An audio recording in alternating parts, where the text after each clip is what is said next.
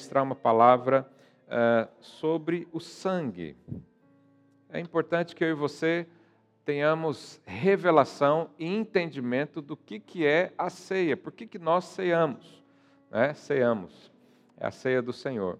Uh, queria que você abrisse a sua Bíblia ou acompanhasse aqui conosco, uh, lá no livro de Hebreus, capítulo 12, verso 24. Olha o que, que a Bíblia diz, Hebreus 12, 24. E a Jesus o mediador da nova aliança, e ao sangue da aspersão que fala. Coisas superiores ao que fala o próprio Abel. Tente cuidado, não recuseis ao que fala. Olha que interessante. A Bíblia diz que o sangue, isso que não é o sangue, é só um símbolo, mas o sangue fala. E a Bíblia fala de dois uh, tipos de sangue, ou de duas pessoas que o sangue falou. Ah, lá em Gênesis 4, nós temos a história de Caim. Né, os irmãos conhecem bem. Caim e Abel, certo dia, foram no culto e, no momento do dízimo da oferta, cada um fez uma oferta ao Senhor. Cada um, é, é, Caim entregou do melhor do fruto da terra e Abel entregou das primícias do seu rebanho.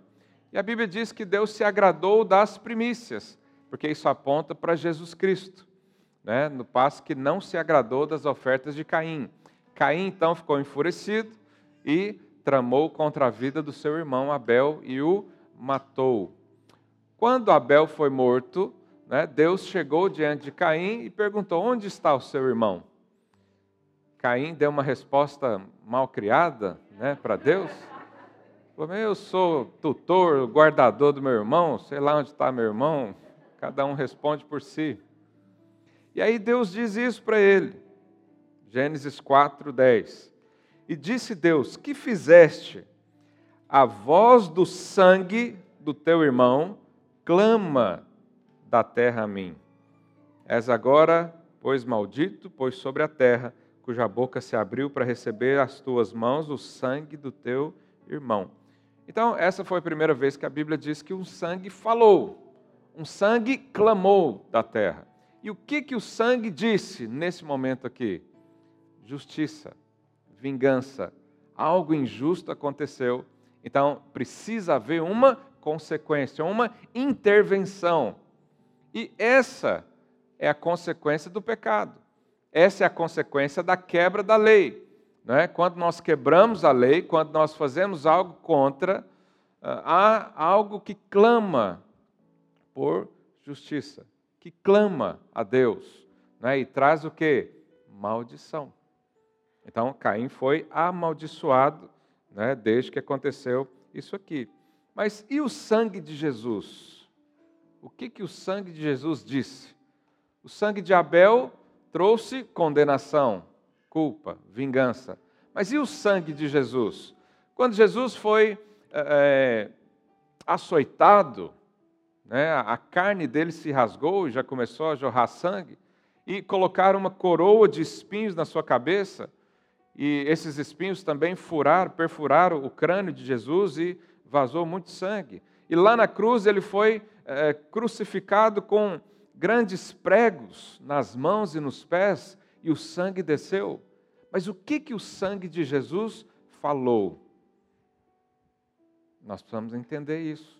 Porque o escritor de Hebreus diz que o sangue de Jesus fala mais alto ou mais importante do que o sangue de Abel. E o que, que Jesus disse então? Lá em Lucas 23, 34, ele diz: Pai, perdoa-lhes, porque não sabe o que fazem. Então, por um lado, o sangue de Abel clamou por justiça, trouxe consequência ah, na condenação, a maldição. Mas por outro lado, o sangue de Jesus disse o quê? Os seus pecados estão perdoados. Os seus pecados estão perdoados. Eu quero falar sobre o sangue, sobre o perdão. Quando nós falamos sobre né, o perdão, e o escritor de Hebreus eh, fez questão de falar, não recuse o que fala a esse que fala, Significa que o perdão é o sangue que nós temos que hoje dar mais atenção. E é evidente que quando nós pregamos sobre o perdão dos pecados, ah, muita gente, principalmente quem já se converteu há muito tempo, ah, automaticamente pensa que isso é, é, é, é uma mensagem para novo convertido, é uma mensagem para ímpio.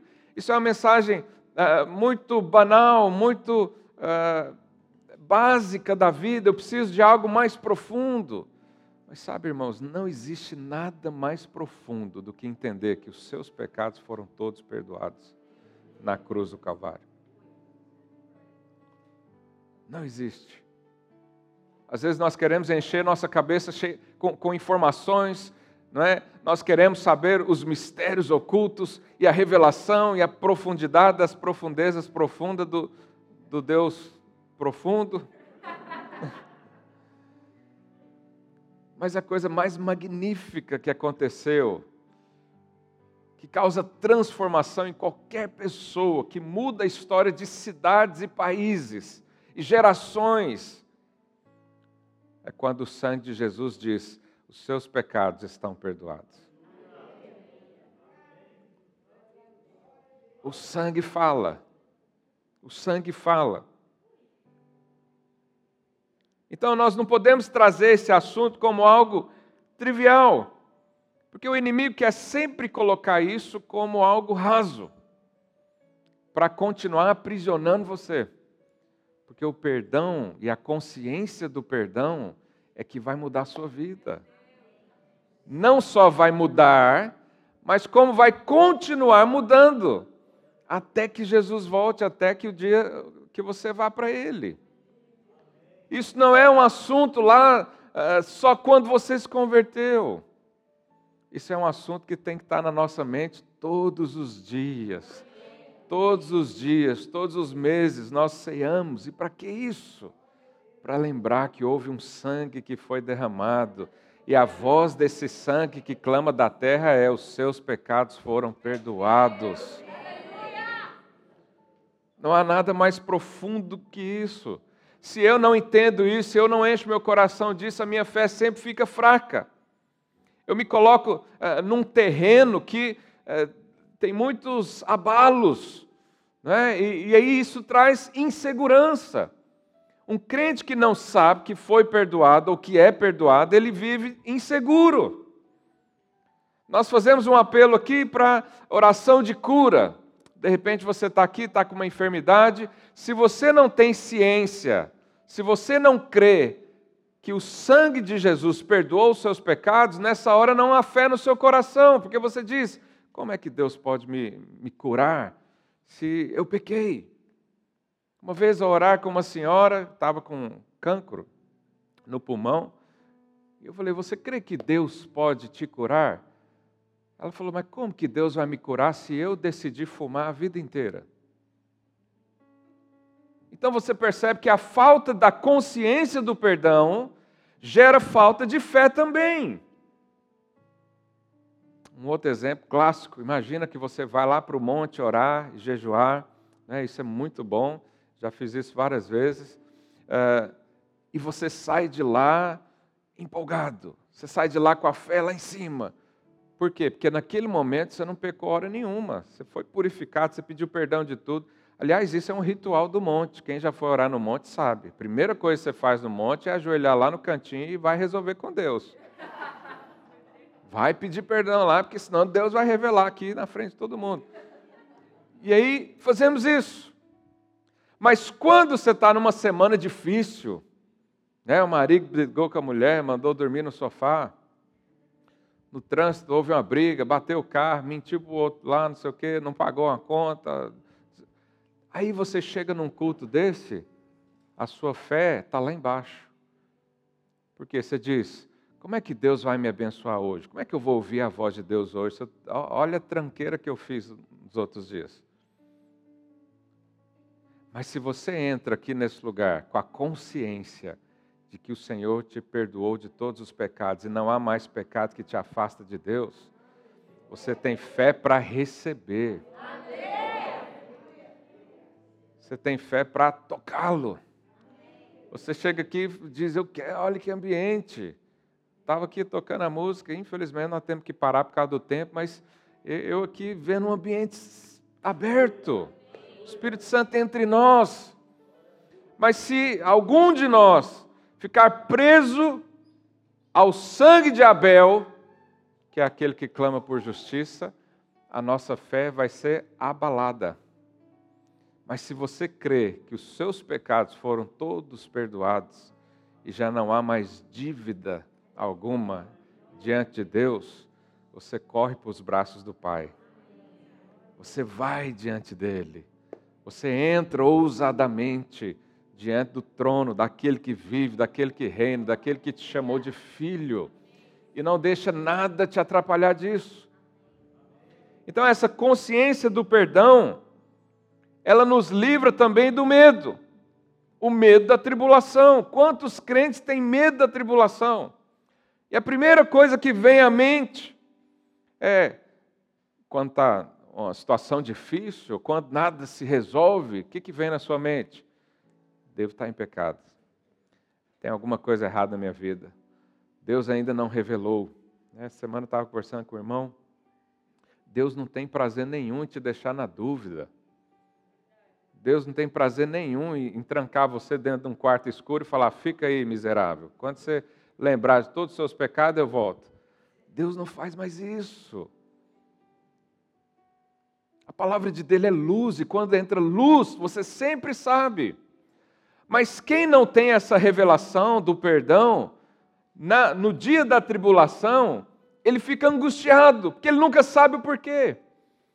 Mas quem sabe que foi perdoado, a tribulação é só um dia como um outro.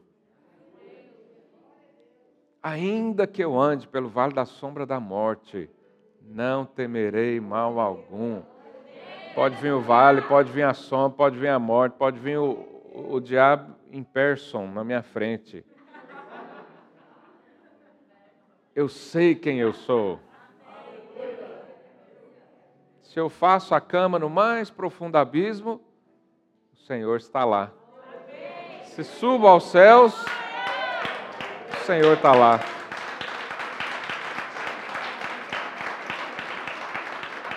Mas quem é que tem essa fé? Quem crê que os seus pecados foram perdoados.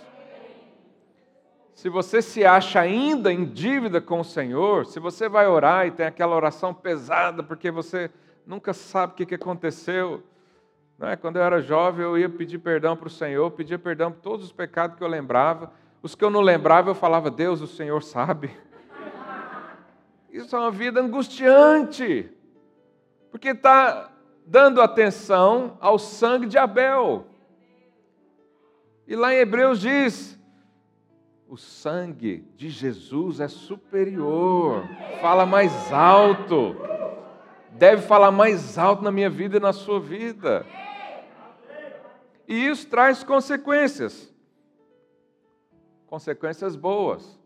Quem tem a, a, a, ciência do perdão, ele tem mais fé. Ele tem mais fé. Sabe, a fonte de todas as coisas que nós recebemos de Deus é o perdão. Se nós não temos isso, não vamos receber. Né, os irmãos conhecem a história de um paralítico que estava uh, no leito, os seus amigos foram levar até Jesus e a casa estava muito cheia e eles descobriram uh, o telhado, colocaram o paralítico lá. O que, que Jesus falou para o paralítico? Os teus pecados foram perdoados. Mas o paralítico foi lá para receber uma palavra de cura. Só que lá em Deuteronômio 28, quando você vê né, sobre a, a, as bênçãos do Senhor, só podia ser abençoado quem obedecesse. Não é isso que diz lá em Deuteronômio 28, não vai dar tempo de eu ler? Se atentamente ouvir a voz do Senhor teu Deus, tendo cuidado de guardar todos os mandamentos, então a bênção vem sobre você. Mas se não obedecesse, viria maldição. E a maldição se resume em pobreza, doença e morte. Pobreza e doença era tudo que aquele paralítico tinha. Então o que, que ele ouviu a vida toda? Ó, oh, alguém pecou, ou você pecou, por isso que você está nessa cama aí. Não tem como você ser abençoado. Porque há problema na sua vida, há pecado na sua vida. Qual foi a primeira coisa que Jesus falou para ele? Os seus pecados foram perdoados. E depois disso, Jesus falou para ele o quê? Levanta e anda. Mas ele só podia receber a bênção se cresce no perdão. Sem o perdão, não há bênção. Se eu não recebo perdão da parte de Deus, não posso desfrutar das bênçãos do Senhor. Mas o perdão também gera outras coisas, gera amor. O nosso amor a Deus depende do quão fomos perdoados, do quanto fomos perdoados. Você conhece aquela história onde Pedro vai na casa de um fariseu uh, e chega uma mulher e derrama, derrama aquele perfume caríssimo aos pés de Jesus e começa a lavar. Né? O fariseu olha e pensa: se esse homem fosse profeta, ele saberia que ela era uma pecadora. Né? Porque essa mulher, ou era Maria Madalena, prostituta, ou era aquela mulher que foi livre do apedrejamento, né, do adultério, foi uma delas. A Bíblia não deixa muito claro. E Jesus diz algo para o fariseu. Ele fala: imagina que alguém né, deve 50 euros para um credor e o outro deve 500 euros.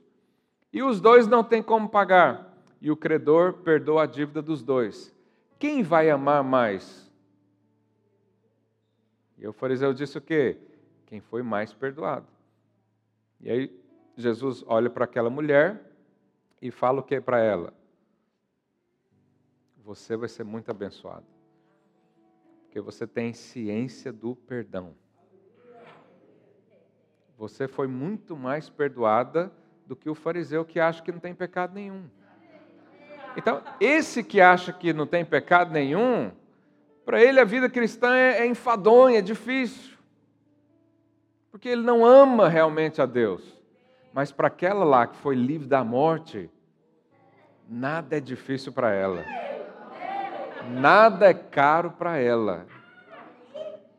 Ela gastou ali um ano inteiro de salário só para lavar o pé de Jesus. E Jesus falou para ele, falou assim, irmão, você não me deu água para lavar as mãos, você não me recebeu com um beijo, com um ósculo, que é tradição é, nossa. Você não fez nada. Mas essa aqui fez, porque ela sabe o quanto foi perdoada. Quanto mais noção do perdão nós temos, mais conseguimos amar a Deus, mais conseguimos desfrutar da vida de Deus, mais conseguimos viver com o Senhor plenamente. Há pessoas que a gente tem que mandar embora da igreja. Ela vai embora para sua casa, porque a pessoa quer viver aqui o tempo todo. Porque ela sabe de onde veio, ela sabe o que Jesus fez na vida dela e ela quer viver para Ele o tempo todo ela é extravagante na sua adoração, porque ela ama Deus. Mas por que que ama a Deus? Porque sabe que foi muito perdoada. Quanto mais noção de perdão há na sua vida, mais você consegue desfrutar do amor de Deus. Tanto receber da parte dele, quanto dar para ele também. Mas você sabe, a consciência do perdão também tem uma outra ah, uma outra característica, uma outra consequência. Pedro, quando foi pregar a casa de Cornélio, né, o irmão Luiz leu aqui uma passagem sobre ele. Pedro estava falando da palavra, e eu vou ler isso aqui com você. Meu tempo já foi-se. Atos 10, 43. Projeta aí para mim, por favor. Então Pedro estava lá na casa de Cornélio pregando, falando sobre Jesus. E ele diz: dele, né, de Jesus, todos os profetas dão testemunho de que por meio de seu nome, todo aquele que nele crê recebe o quê? Remissão de pecado. Quando Pedro ensinou isso sobre o perdão, olha o que aconteceu no verso seguinte. Ainda Pedro falava essas coisas, quando caiu o Espírito Santo sobre todos os que ouviam a palavra. Quando você tem consciência do perdão, você é cheio do Espírito Santo. Deus não pode encher e transbordar alguém que está com consciência de pecado. Quem tem consciência de pecado o tempo todo, ele não desfruta do Espírito Santo como deveria. Mas quando você para para avaliar, quando você declara que você é alguém perdoado, que você foi justificado por causa do sangue de Jesus, e agora a sua justiça é pela fé, e agora você recebe as bênçãos pela fé, o Espírito Santo vem e toma toda a sua vida. Lá em Gálatas, eh, capítulo 4, Paulo eh, fala isso para aqueles irmãos. Fala, vocês receberam o Espírito como? Pela fé. Mas por que, que houve fé? Porque você creu que Jesus perdoou os seus pecados. Quem não entende isso, ele não desfruta do todo de Deus. E aí ele fica sempre um crente fraco, instável. Toda hora cai, todo ano não, não resolve, não amadurece, não cresce. Não é? Por quê? Porque não entendeu o que é o sangue. E aí nós, habitualmente, fazemos a ceia a, ah, todos os meses, ao primeiro domingo, e, eventualmente, nós vemos um irmão ou outro não tomando a ceia. Eu, quando era pequeno, vim, as, as minhas raízes cristãs da, da família eram de igrejas mais tradicionais, e no dia da ceia, era um dia onde era considerado honroso e bonito rejeitar a ceia. Alguém é dessa época aí? Então o irmãozinho passava com a ceia, aí o outro fazia uma pose de sério e falava assim: hoje não. Todo mundo olhava, uau, que sabedoria. Mas por que, que ele rejeitou a ceia? Porque ele estava olhando para ele mesmo. Ele estava lembrando do sangue de quem? De Abel. Não é o sangue de Jesus, porque o sangue de Jesus diz: os seus pecados estão perdoados. Então nós fazemos a ceia, tomamos a ceia, não para lembrar de quem nós éramos. Não é essa a intenção da ceia. Jesus disse o quê? Lembra de mim. Lembra da minha obra, lembra do meu sangue. E o meu sangue diz: você foi purificado, você foi justificado. Você agora anda em novidade de vida.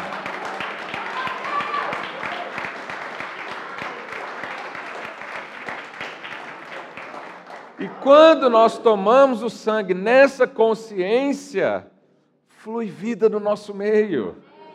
O sangue não te condena mais, o sangue te lavou, te limpou, te purificou te deu um novo ADN celestial, colocou o velho homem para morrer. Então você pode acordar todos os dias na sua casa e lembrar dos seus pecados, mas você também pode acordar e lembrar do sangue de Jesus que limpou os seus pecados. Essa é a consciência da nova vida.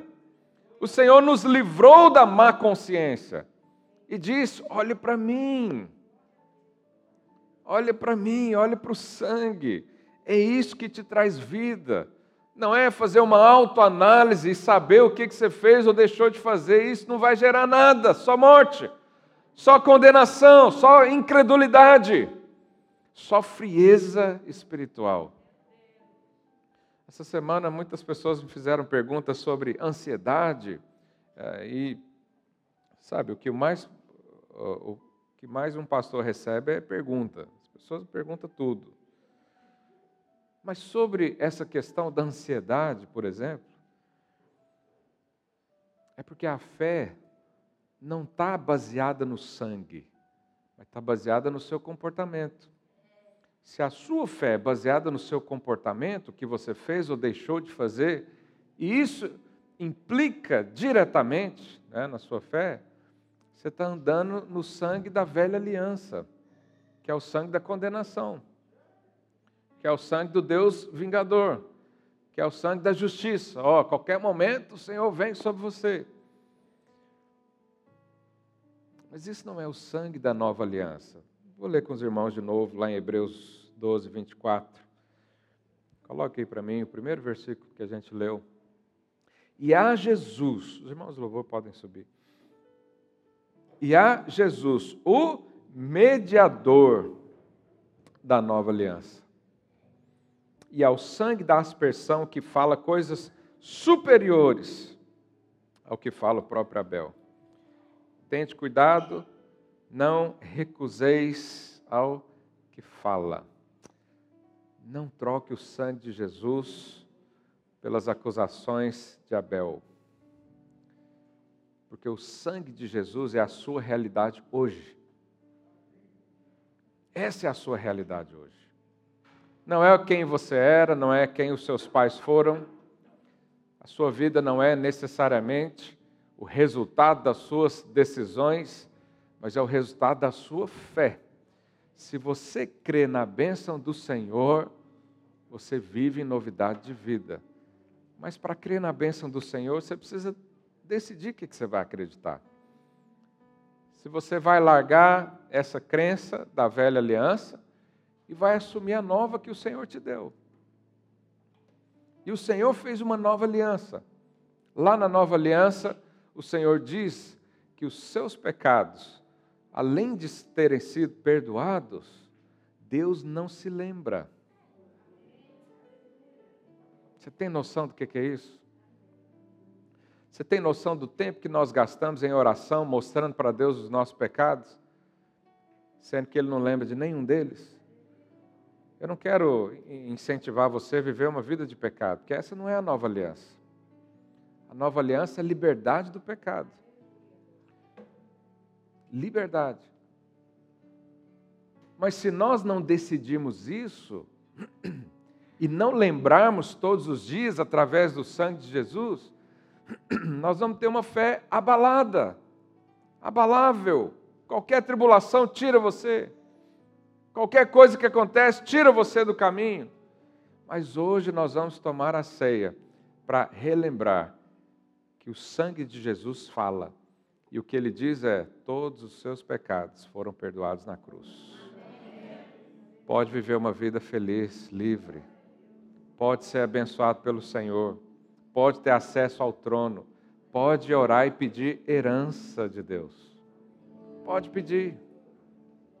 Talvez você está aqui hoje e não tem mais fé para crer num milagre, não tem mais fé para crer numa mudança de situação, não tem mais fé para se fortalecer e, e, e crer que realmente Deus cuida de você, é bem provável que sua cabeça hoje está cheia de condenação e culpa do pecado. Mas há uma boa notícia para você nessa manhã. Todos eles foram pagos na cruz. Você não precisa mais viver acusado por causa disso. Ah, pastor, mas eu não sinto isso. Não é a questão de sentir, é uma questão de crer. Crer corretamente. Crer no sangue de Jesus. Para a sua liberdade do pecado, você não pode fazer mais nada. Porque Jesus já fez tudo. Você não pode mais ser punido por causa do seu pecado. Se Deus te punir por causa do pecado, Ele está sendo injusto, porque Jesus foi punido na cruz no seu lugar. E a Bíblia diz que Deus é fiel, fiel à Sua palavra, fiel à Sua aliança, fiel à obra do Seu Filho. Então, quando nós damos créditos à, obra do Seu Filho, isso alegra muito o coração de Deus. E o Senhor está aqui hoje de braços abertos para você. O Senhor está aqui para abençoar a sua vida. O Senhor está aqui para dizer: este é o sangue que deve falar no seu coração.